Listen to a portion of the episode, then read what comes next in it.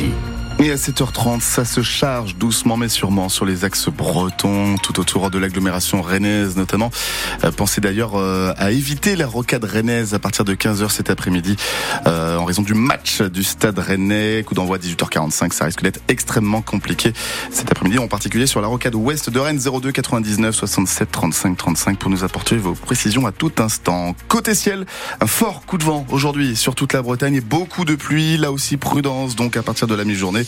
Les températures entre 11 et 13 degrés au réveil, 8 à 10 dans l'après-midi. Le journal avec vous, Jeanne de Butler et le ministre de l'Agriculture l'invité exceptionnel de France Bleu Armorique dans un quart d'heure. Oui, Marc Fesneau sera dans nos studios pour euh, répondre à toutes vos questions sur la crise agricole. Vous pouvez déjà nous appeler au 02 99 67 35 35. Il détaillera notamment les nouvelles annonces du gouvernement, les visas pour les saisonniers, les pesticides et puis la rémunération des agriculteurs. Hier, Gabriel Gabriel Attal a promis qu'un nouveau texte pour renforcer les lois Egalim sera présenté d'ici l'été.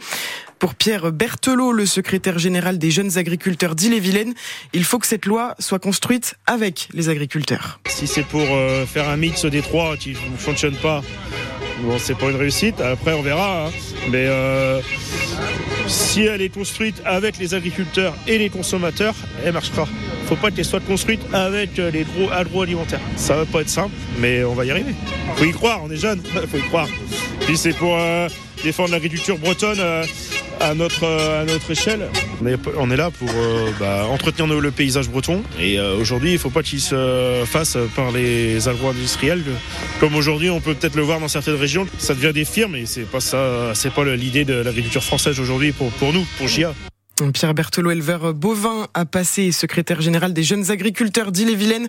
Hier, une quarantaine de tracteurs se sont rassemblés devant la préfecture à Rennes. Ils étaient 70 à Saint-Brieuc. Des rafales à plus de 100 km heure et beaucoup de pluie. Toute la Bretagne est placée en vigilance jaune aujourd'hui. Des orages vont notamment balayer les côtes d'Armor et le Morbihan. La circulation des TER sera perturbée sur la ligne Saint-Brieuc-Lannion et même chose pour les liaisons maritimes entre les îles bretonnes et le continent. Le conducteur de la voiture en cause après un accident mortel à Chantepie s'est rendu à la police. Mardi soir, il est en garde à vue et nie le délit de fuite. Samedi soir, euh, l'homme de 56 ans a percuté une femme de 93 ans en reculant sur un passage piéton. Elle n'a pas survécu à ses blessures. Des voitures en flammes dans un garage cette nuit vers 2 euh, heures du matin. Les pompiers sont intervenus à Rolandrieux en Ille-et-Vilaine pour un incendie dans un local de 250 mètres carrés. Il était entièrement embrasé. Il n'y a pas de blessés. Des rails tout neuf pour la ligne Dinan-Lamballe. et le retour des trains cet été, ça y est, c'est officiel.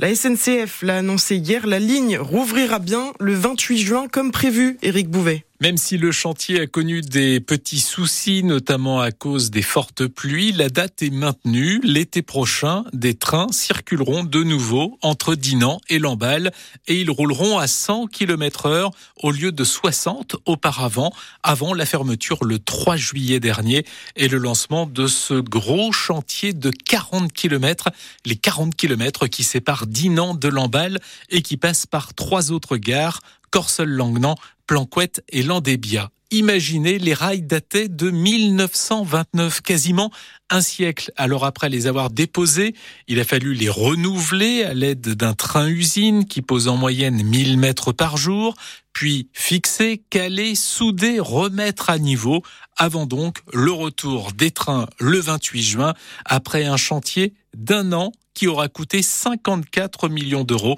financé pour près de la moitié par la région. Eric Bouvet pour France Bleu Armorique et la SNCF promet 10 circulations quotidiennes entre Dinan et Lamballe. Les trains, et justement, il y a du changement à bord des TGV. Après les Ouigo, la SNCF limite maintenant le nombre de bagages à bord des TGV Inouï et des Intercités. On ne peut plus emporter que l'équivalent de deux valises et un bagage à main. La SNCF trouvait qu'il y avait trop d'abus.